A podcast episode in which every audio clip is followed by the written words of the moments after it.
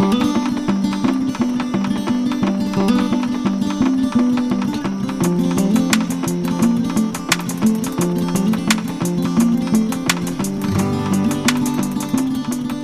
Heidelberger Literaturtage, der Podcast. Heute spreche ich mit Uwe Hinze, Leiter des Augustinum Heidelberg und Max Hilker, dem Kulturreferenten vom Augustinum Heidelberg.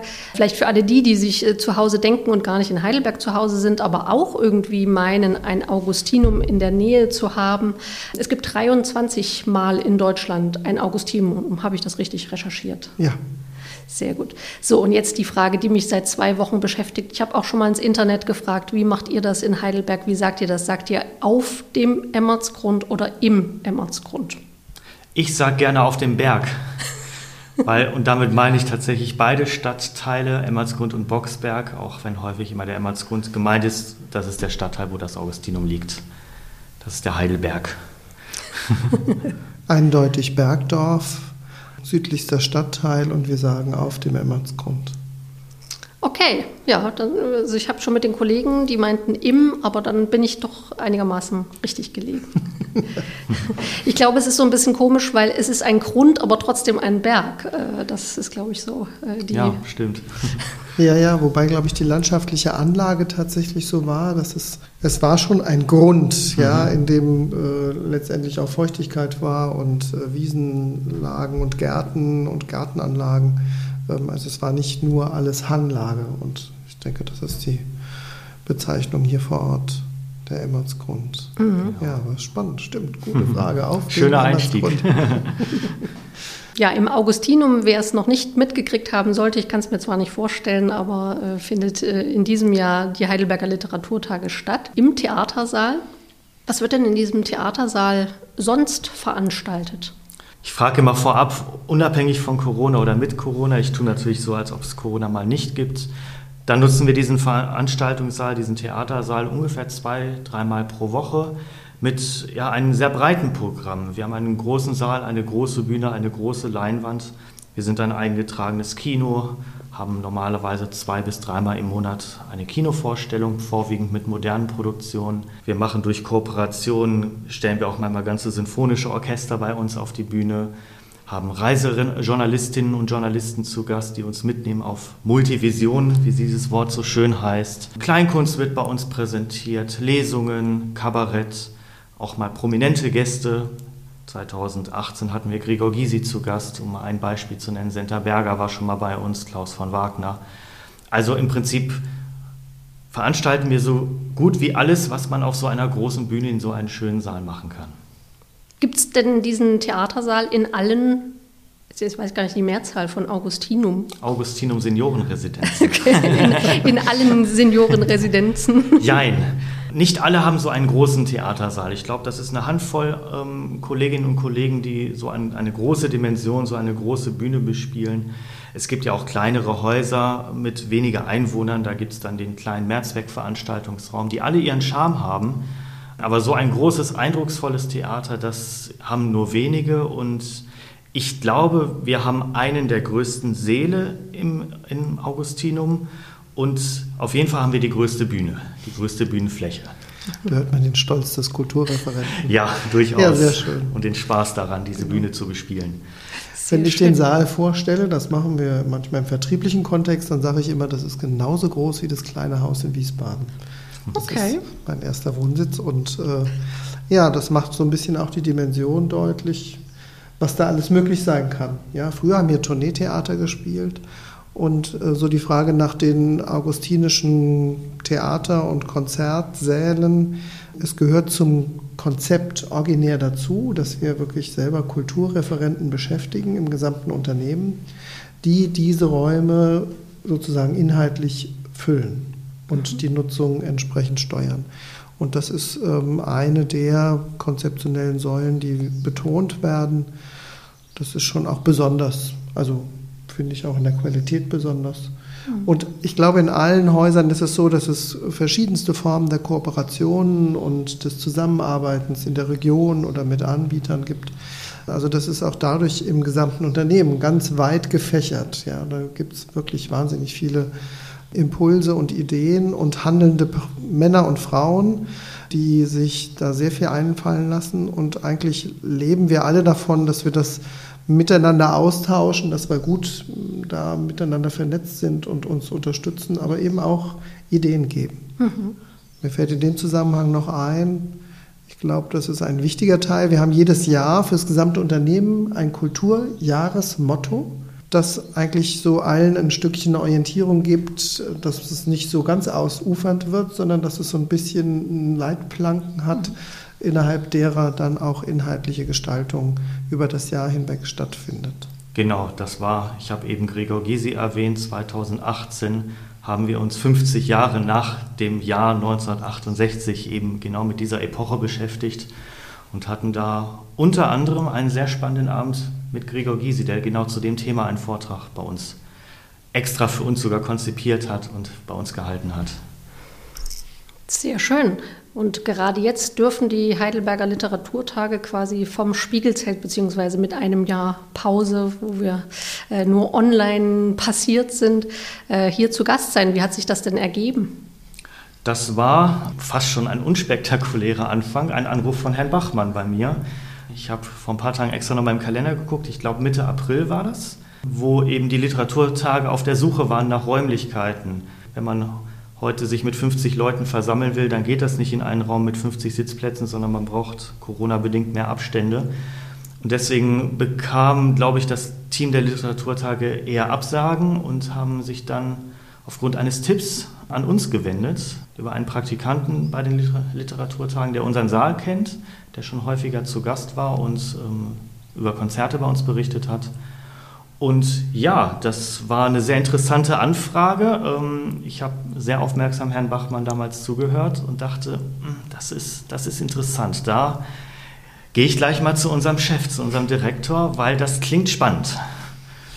Also im besten Sinne des Wortes zugefallen. Ja, genau. Ein wirklich glücklicher Zufall war diese ähm, Anfrage die uns dann auch schon ordentlich erstmal beschäftigt in, der Durchaus. Entscheidungsphase, muss man schon sagen. Ja. Durchaus. Also und trotzdem auch ein schönes Zeichen dafür zugefallen.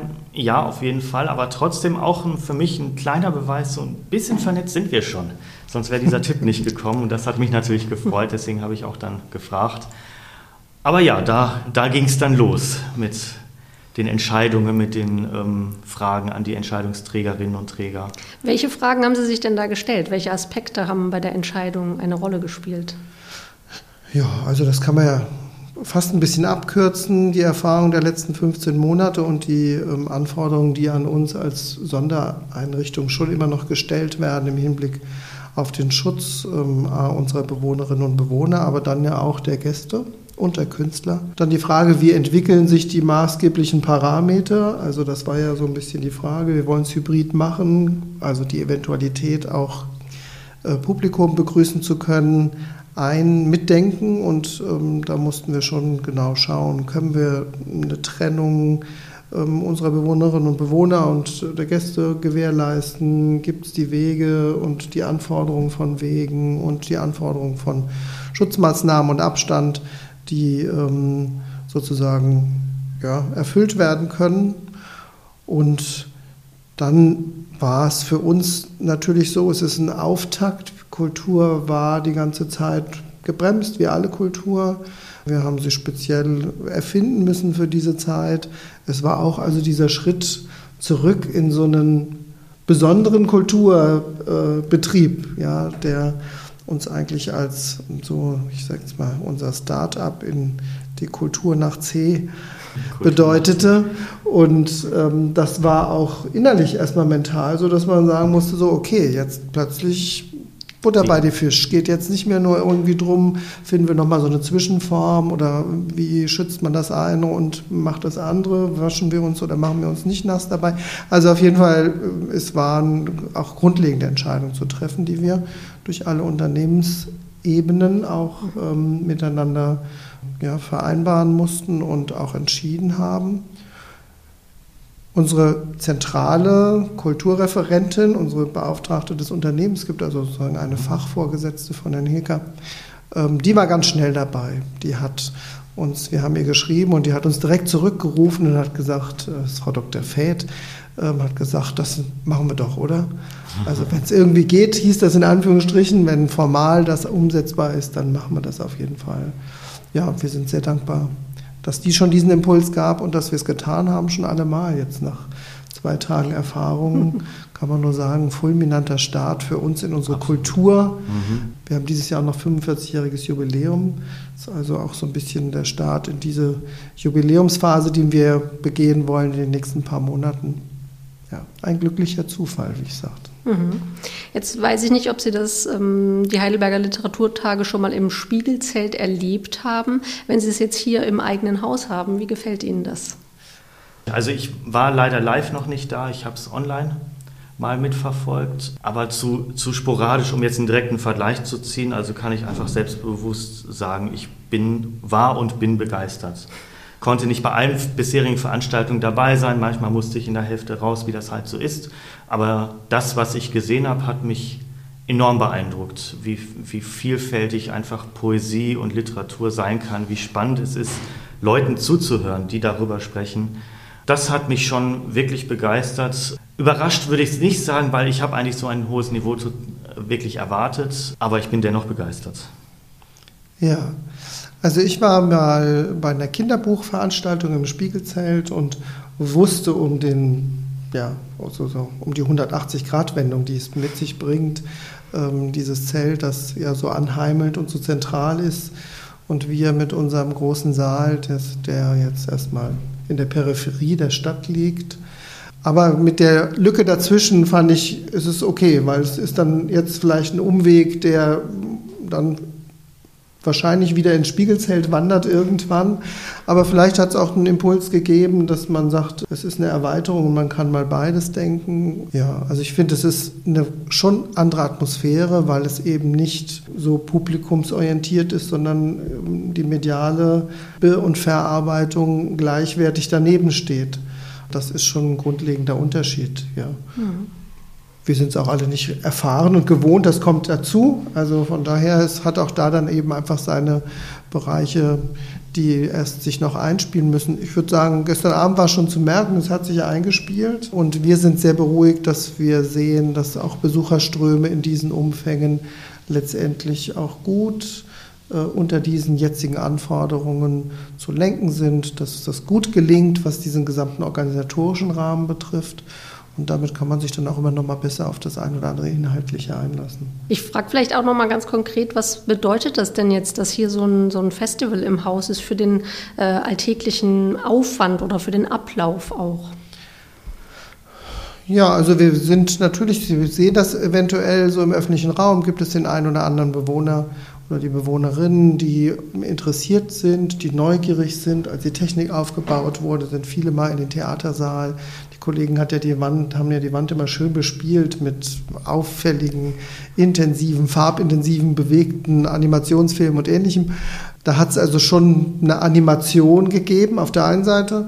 Auf der anderen Seite gibt es ja einige, die bei uns auch immer mal suchen, weil sie sonst nicht so die Struktur haben und einfach dabei sind und die uns dann anfragen. Gestern Abend, ich glaube im letzten Gespräch oder nee, im vorletzten in dem Gespräch, in dem Podiumsgespräch, war eine Bewohnerin dabei, die sich spontan entschied, ähm, eigentlich gar nicht wusste, was ähm, auf sie zukommt und hat die Stunde fast dabei gesessen. Mhm. Also es gibt Impulse. Und was, glaube ich, sehr deutlich zu spüren war, war der Mittwochabend mit der Eröffnung und dem anschließenden Beisammensein, dass wir alle gemerkt haben, ah ja, so fühlt sich dieser Raum an, wenn wir einfach wieder Gemeinschaft pflegen und gemeinsam ja, uns mit Kultur und Inhalten beschäftigen.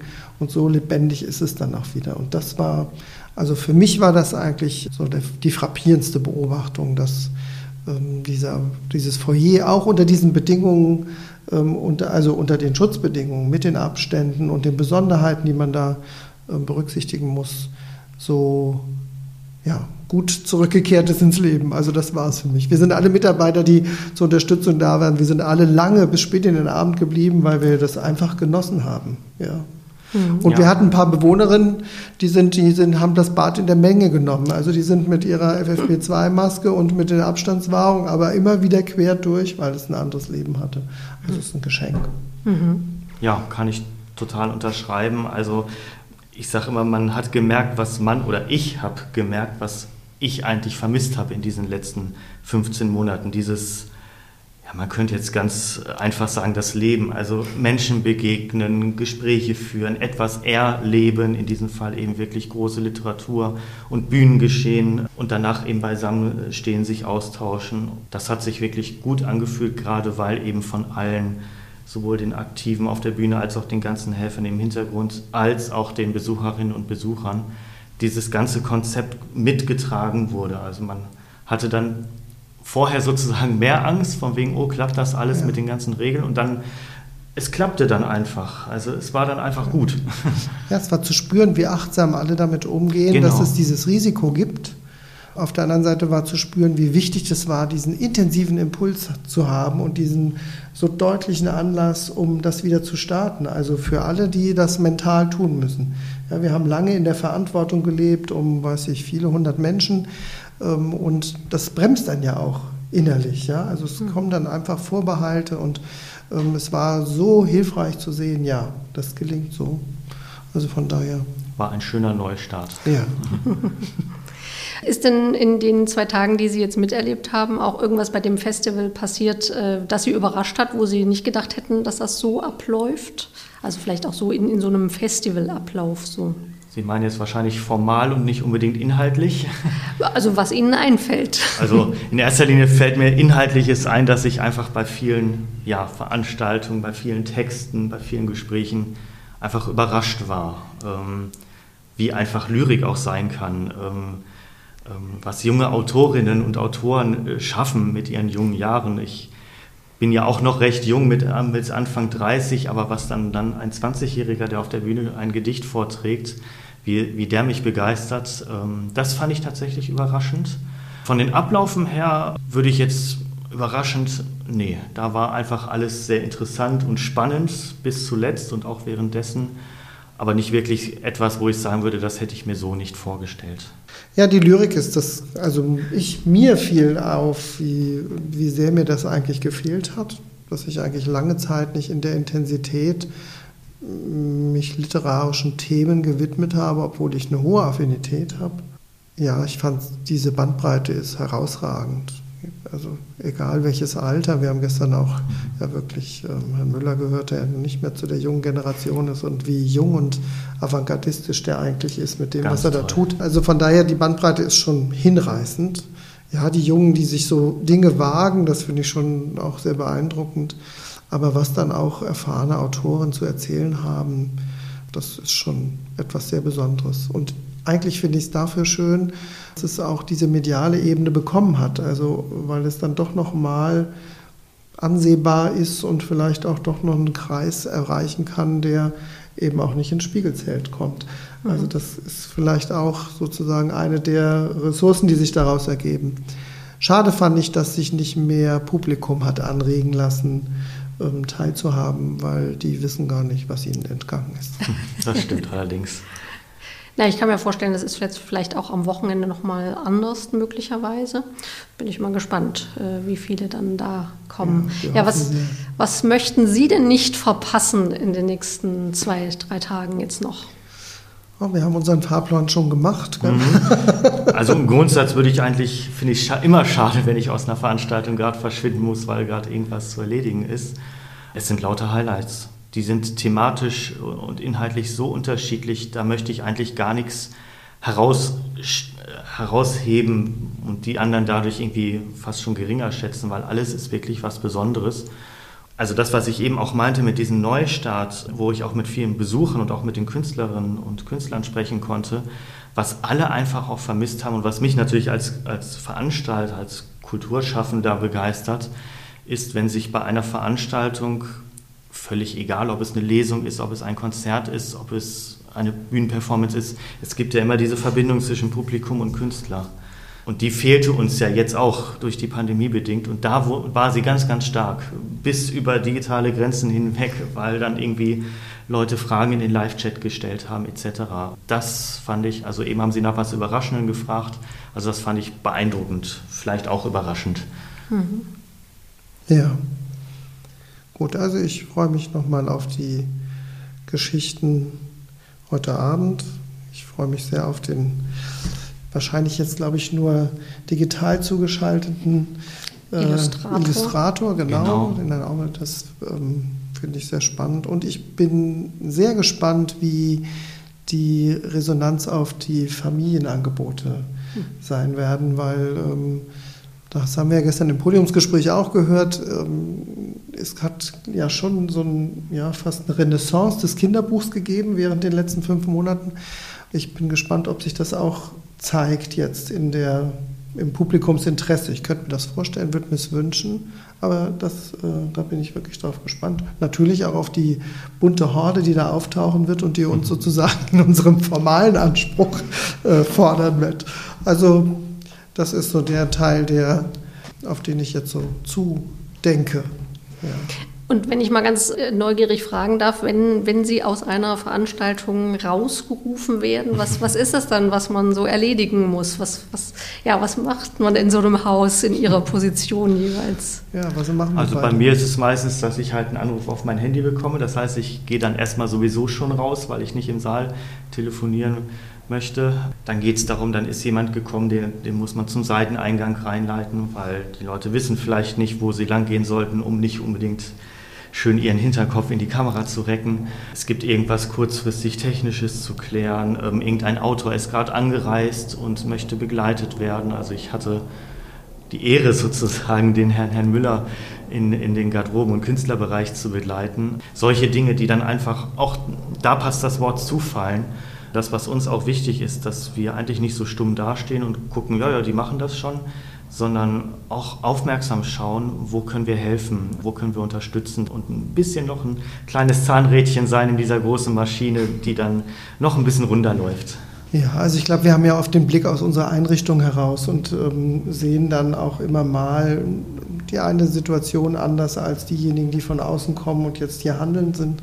Das heißt, manchmal geht es auch schon mal darum, was zu korrigieren oder einen Hinweis zu geben.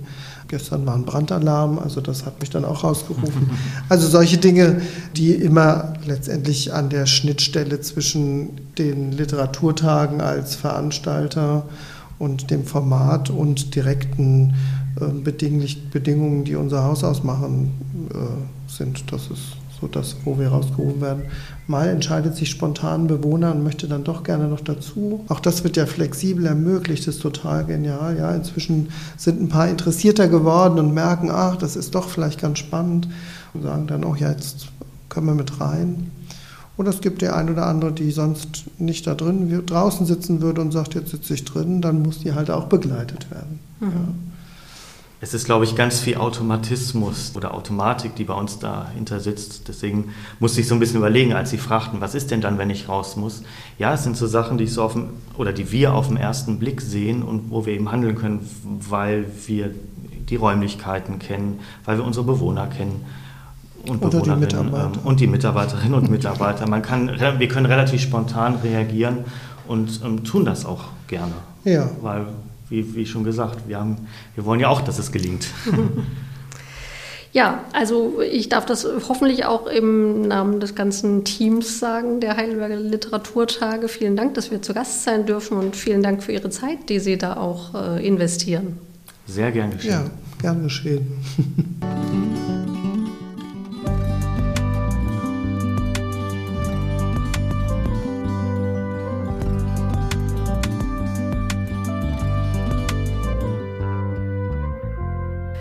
Die Heidelberger Literaturtage werden von diesen Förderern und Unterstützern ermöglicht. Stadtwerke Heidelberg GmbH, Klaus Tschira Stiftung, Ministerium für Wissenschaft, Forschung und Kunst Baden-Württemberg, Sparkasse Heidelberg, Heidelberger Volksbank, Alfred Ritter GmbH und Co. KG, Staatliche Toto Lotto GmbH Baden-Württemberg, Darmstädter Hofzentrum Augustinum Seniorenresidenz Heidelberg Rent for Event. Moderation und Podcastproduktion Jana Stahl